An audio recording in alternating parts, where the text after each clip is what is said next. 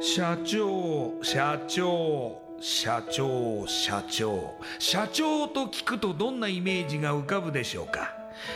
近寄りがたい偉い人それとも百戦錬磨？本当にそうでしょうか？社長は会社の顔。多くの責任と悩みを抱えながらどんな時でも毅然としていなければならない。それが社長です。輝いて見えても順風満帆に見えても過去には人には言えない。いやできることなら言いたくない恥ずかしい失敗や挫折しょっぱい話があるんです。社長チップスの塩味はまさにそんな社長たちの汗と涙の塩味。そう。社長は別名 CEO なのですから。この番組ではそんな社長たちのしょっぱい話をあなたのビジネスや仕事に生かしてもらいたい将来社長を志す人たちに希望を届けたいという思いのもとさまざまな業種の社長インタビューを紹介していきます。エスプライドプレゼンツ日本の底力社長チップスラジオ。この番組は株式会社エスプライドの提供でお送りします。社長チップスってなんだろう？辞書で調べてみた。社長のカード付きポテトチップスで他の参加社長とのネットワーク作りにもなりメディア露出の PR 戦略も伝授？どういうこと？日本の底力社長チップスエスプライドプレゼンツ。日本の底力。社長チップスラジオ。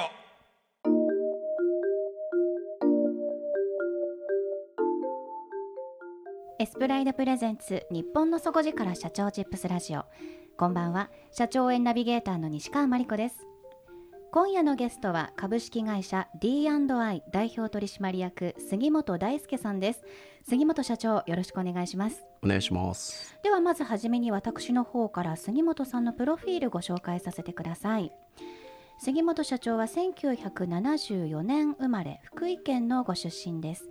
大学ご卒業後人材サービス会社で人材派遣人材紹介ほかアウトソーシング事業をご経験2005年に新規事業として障害者雇用支援事業を立ち上げられ2009年株式会社 D&I を創業されます。障害者が当たり前に挑戦できる社会を創出するため障害者の雇用支援教育事業を展開中でいらっしゃいます。それではこの後杉本社長の汗と涙の塩味エピソードに迫っていきましょう。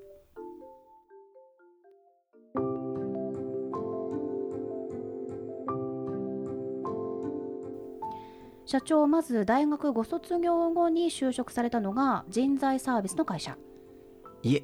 あ違いましたか？大学卒業してすぐ働いたのは、ええ訪問販売あ。で教材を自宅で学べるなんか教材セットみたいなものをえええ飛び込み営業で。資格とかそういうものですか？いやえーっとですね。僕はちょうどその時高校生向けの、はい。えー大学入試教材を売ってましたええもう訪問販売ゴリゴリ営業ですね。そうです。あじゃあもう本当ピンポンでまあおっしゃる通り一軒一軒ピンポン押さないんですけどね。一軒一軒訪ねていはい。かがですか、と。そうです。売っていくようなはい。本当に足腰の営業をされて、はい。でその営業は何年ぐらいやられたんですか？2年間やりました。2年間、あの売れましたか？えーまあ売れる時と売れない時の差があの歩合性が非常に高いのでなるほど。めちゃくちゃ差があるんですよね。うーん。これはまた面白かったです。ただけ、まあ、評価につながってくるというはい、まあ、営業で。でそのまあ経験をされる中で次の職にはい。移るわけですね。はい。はい、えーっとその後、まあ正直に言うとちょっと現実逃避をしたいなというふうに思ってフリーターをやってました。はい 現実逃避をしたいな、はい。ちょっと疲れちゃった感じですかね。そうですね。1年間ぐらいフリーターをするんですけれども、うん。これが結構ですね今の価値観とかも非常にフィットするというかあの、まあ、考える働くっていうことを考える非常にいいきっかけだったかなというふうには後々思ってます。それは具体的に言うとどのように価値観が変わったんですか？えっ、と正社員とアルバイトまあフリーターの働き方ってあの時間数なんですよね。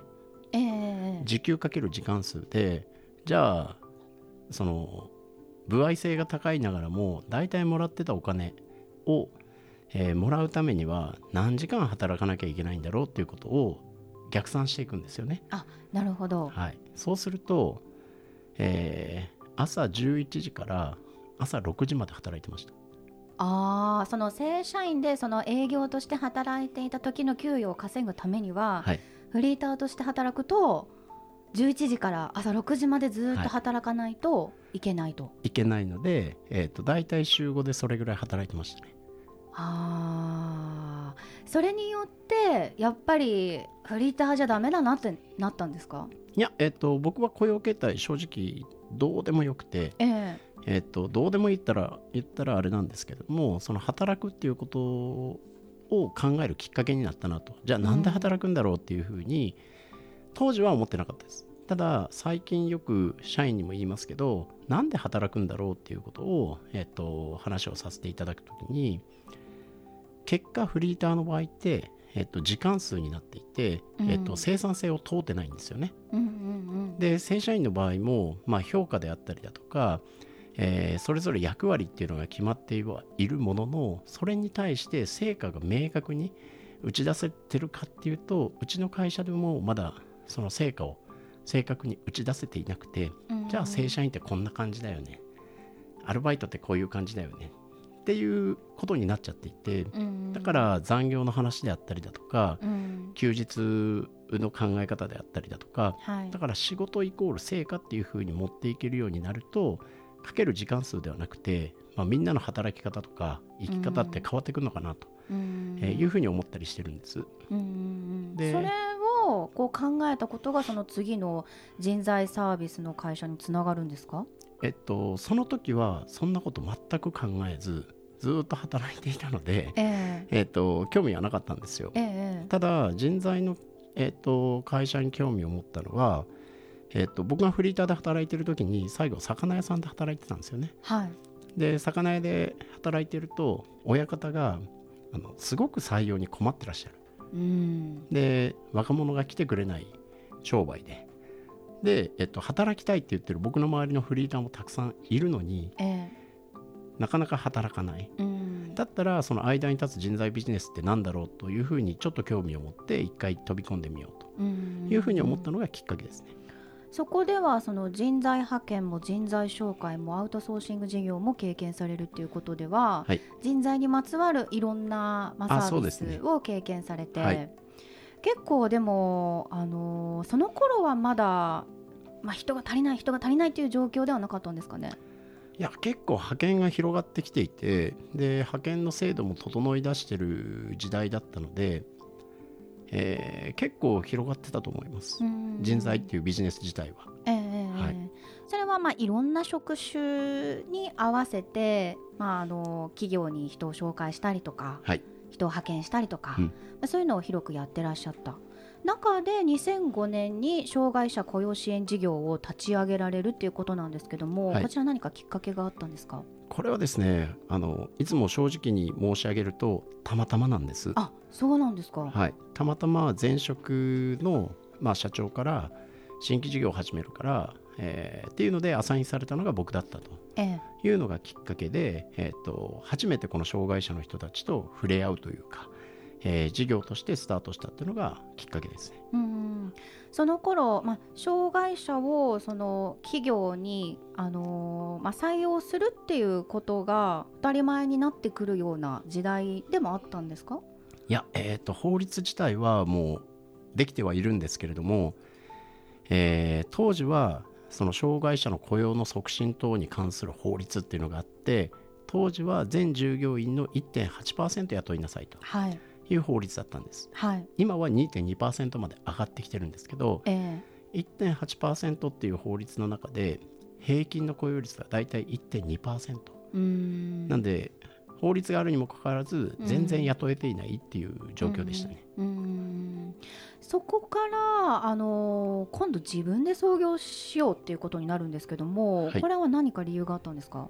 えーこれもですねよく話をさせていただくのはたまたまですっていう話を あのさせていただいてます、ええ。まあ、なぜかというとあの僕自身は前職で結構自由にいろいろ取り組ませていただいていたので、はい。あの本当にこの仕事が面白いなと。面白いというかまあ自分自身としてまあいろいろ転職する中で30歳の時に初めてこの仕事を一生やろうという仕事に出会ったのが今の事業なんですよね。えなので、えっと、会社を作るとか作らないとかっていう選択肢がその時にはなくてえうんうんうん。この仕事をめちゃくちゃやりたいっていうだけだったんです。ええ。そしたら、まあ、リーマンショックっていうのがありましてですね、はあそうですね、はい、で、えっと、ちょうどそのリーマンショックの影響で、まあ、前職を辞める辞めないっていう、まあ、前職の経営状態とかっていうのもあって、はい。まあ、辞める辞めないっていう話になったというかでまあその時に、えっと、じゃあ自分たちでやってみようかなというふうに決断したっていうのがあの今の会社の始まりですね。そこが、まあ、2009年 D&I の創業のタイミングとはい。いうことであの創業の事業も、えー障害者の雇用支援事業ということで現在、えー11年目にはい。突入されているということなんですけども具体的に言うとどんなことをされてるんですか？はい。えっと基本的にはその障害者の方たちを企業さんにご紹介をすると。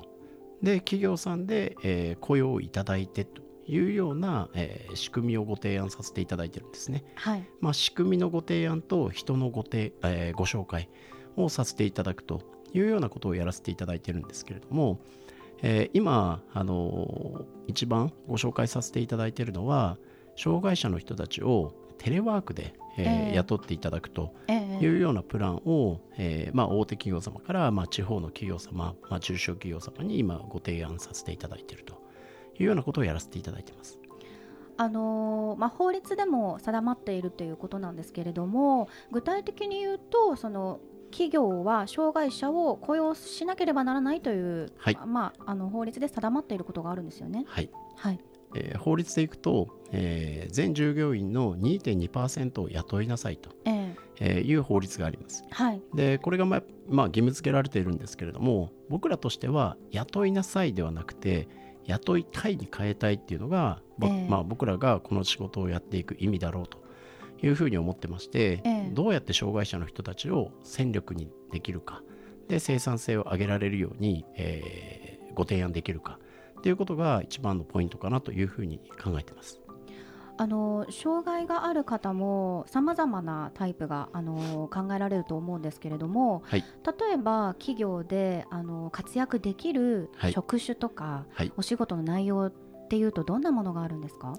えーもう様々、えーあると思ってます。はい。で性善説で言うと、ええ。僕は働けない障害者はいないんじゃないかなと、うん。まあ、もしくは働けない人はいないというふうに思ってまして、はい。じゃあその企業でこれをやってくれたら嬉しいよねとかこれができる人がいたら嬉しいよねっていうような仕事を少しずつでも、まあ、切り出してくることができたらうん。可能性ってめちゃくちゃ広がると思うんですよね。はい。であとはその障害者の場合何が必要か、まあ、もしくは障害がない場合でもいいんですけれどもどういう働く環境を作ることができたら、えー仕事ができる、まあ、はい。生産性が残せるっていうことを追求していけると誰でも働けるんじゃないかなというふうに考えてます。そういう意味では先ほど社長がおっしゃってたその遠隔で働く、やっぱりこう身体的に会社に通うのが難しいという状況の方もいらっしゃいますもんね。たくさんいらっしゃいます。うんえー身体的にやはり交通的なインフラであインフラの問題で通えないっていう障害者の方もたくさんいらっしゃいますし、ええ。えー一方でですねやはりメンタルの方でええ。満員電車に乗るのが怖い。うんもしくは通勤途中のパニックが怖いっていう方たちもたくさんいらっしゃるんですね。はい。であとはやはり、えっと出勤することによってコミュニケーションがいろんな方とのコミュニケーションが取るのが苦手だっていう方もいらっしゃるのでまあ在宅でまあ、マントゥーマンのコミュニケーションであればあの問題ないと。生産性が出せるっていう方たちもいらっしゃるので、うん。まあ、そういった方たちにこのテレワークでのお仕事っていうのをご紹介させていただいてます。またもう一方でその教育事業をっていう意味するところとしてはそのはい障害者の方々にいろんなこう専門的な知識とかあの技術っていうのを提供するためにやってらっしゃるということなんでしょうか？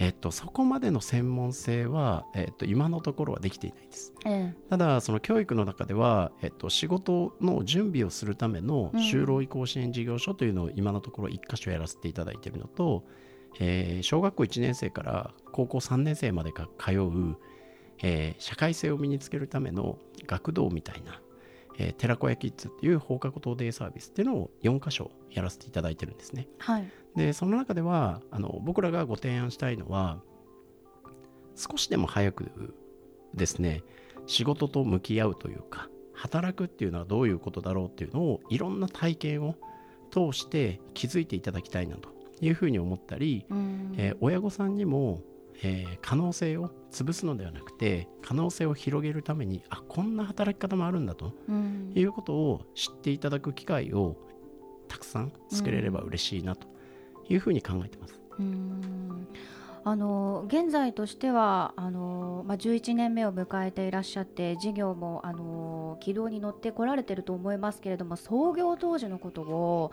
思い返していただきますと、はい。いきなり現在のところっていうわけにはやはりいかなかったと思うんですがいかがでしたか、あのおっしゃる通りで あの前職で同じような事業をやらせていただいていたので、はい。大体これぐらいの売り上げっていくんだろうなとうん。いうふうに予測は立てながらはい。会社をスタートしたんですけれども全くいかないんですね、まあ、なぜかというとほとんどが大企業様大手企業様とのお付き合いになりますのではい。設立間もない僕たちの信用力ってまあゼロに等しいというかうんもうマイナスなんですよね、うんなので今までは付き合いできたけれども会社が変わればいきなりそのリーマンショックで経済状況も安定しない中でえ。いきなり、えー設立0年の 会社と契約ができないっえていうふうに言われましてですね、なるほど。同じ人間が言ってもですか？そうなんですよ、ななんか人事部様は通過できるんですけど、えその後の購買部様とかえうん。で、えー通らないというようなことがよくよくありましてですね、はい。で多分このままいったら売れるものがないなっていうふうに思って、まあ、そこからまた試行錯誤して、えー事業を進めてきたっていう感じですね。このタイミング、まあ、この件は本当にしんどかったなっていうのって今思い当たりますか？としんどいことの方が多いので逆に言うとやっぱり一件一件のうんお客様はい。であったりだとか、ご入金いただいたタイミングってやっぱ忘れもしないですね。受注した時の感じであったりだとか当時はまだ LINE とかもないんではい。あのショートメールとかでやったよみたいな。でもその、まあ、設立間もないながらもその上で信用してくださった方々とか企業さんとかっていうところではやはり忘れられないし、はい。っていうところではい。あの記憶に残っていると。はい。まだにやっぱりお付き合いさせていただいてます。えーあのー事業の立ち上げから創業されたのってこう予定されていたことではないですよね、はい。杉本社長の中では。はい。ってなるとこう思ってもいなかったけど社長になったっていう感じだと思うんですけども、はい。社長業ってやってみていかがですか？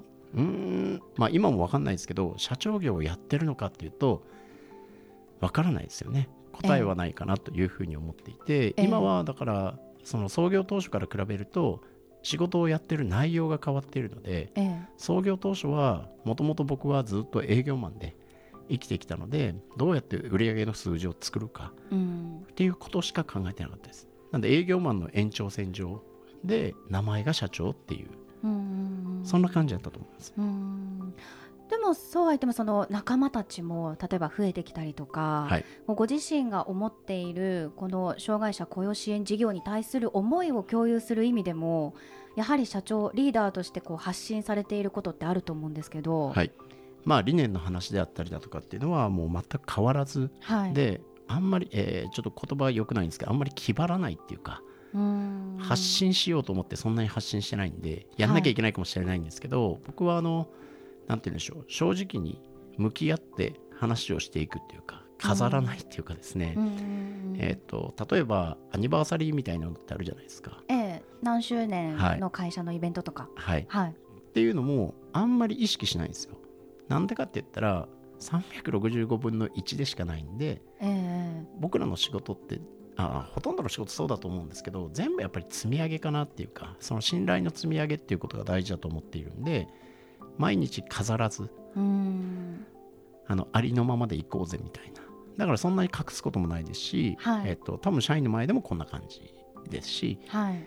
えっと誰と会っても変わらない軸をぶらさないっていうこと自体は、うん。あのこんなスタンスでやってます。あー。今後事業展開として、まあ、こうしていきたいとか新しくこんなこともやってみたいとお考えのことってありますか？はい、遠隔っていうサービスええ。をですね、あの全国に、まあ、広げていきたいなと。で働く可能性っていうのがめちゃくちゃ増えていくと思うんですね。でそうすると障害者だけではなくて障害のない人たちの働き方っていうことも変わってくると思いますし、はいえー日本が抱えているその労働人口が不足するとかっていうところを障害者でどれだけカバーできるかなというふうに考えたりだとか、ええもしくはその労働生産性、えーっていうところをどうやって上げていけるかなというところを追求していきたいなというふうに考えてます。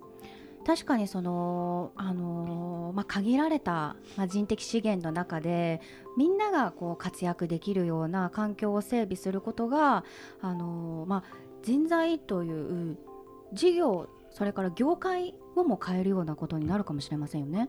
そうですねあの本当に働く価値観であったりだとかうんっていうものが、えーもっともっと変わっていく、えー時代が来てもいいのかなというふうにも、えー考えてますね。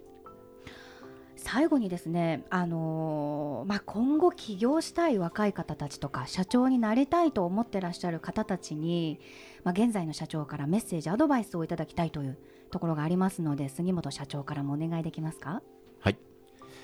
えっ、と、まあ、さっきですね、その、なんで働くんだろうというふうに、えー考えていたときに、はい。えっと僕の中ではやっぱり自己成長なんですよね。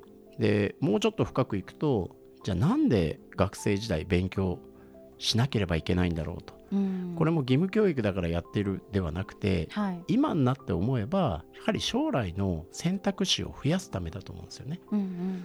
でそう考えていった時に常にやはり勤勉であって、えー常に自己成長勉強をしながら自己成長していくっていうことが大事かなというふうに考えてますと。はい。なのでその社長になるっていう選択肢を作れる環境に、えー自分を持っておくこと。うん。だ社長になるっていうのも選択肢の一つだと思うんですよ。はい。これ障害者の人たちも一緒で、えっと、いろんな選択肢が多い人生の方が自分で選択して自分の責任でその仕事をするっていうようななんか働き方に、えー変えていけるといいなというふうに思ってます。社長になるということが目的ではなくて、まあ、あの今現在こう自分が成長のために励む中での選択肢の一つとして社長っていうのもあるよということですね。そうですね。わかりましたありがとうございます今夜のゲストは株式会社 D&I 代表取締役杉本大輔さんでしたありがとうございましたありがとうございます。インパクトのある PR がしたいけどどうしたらいいのか。採用の時学生の印象に残せるようなものがあればな。社長同士のつながりを作りたいんですけど。社長さん悩んでいませんか？その悩み解決しましょう。日本の底力社長チップス。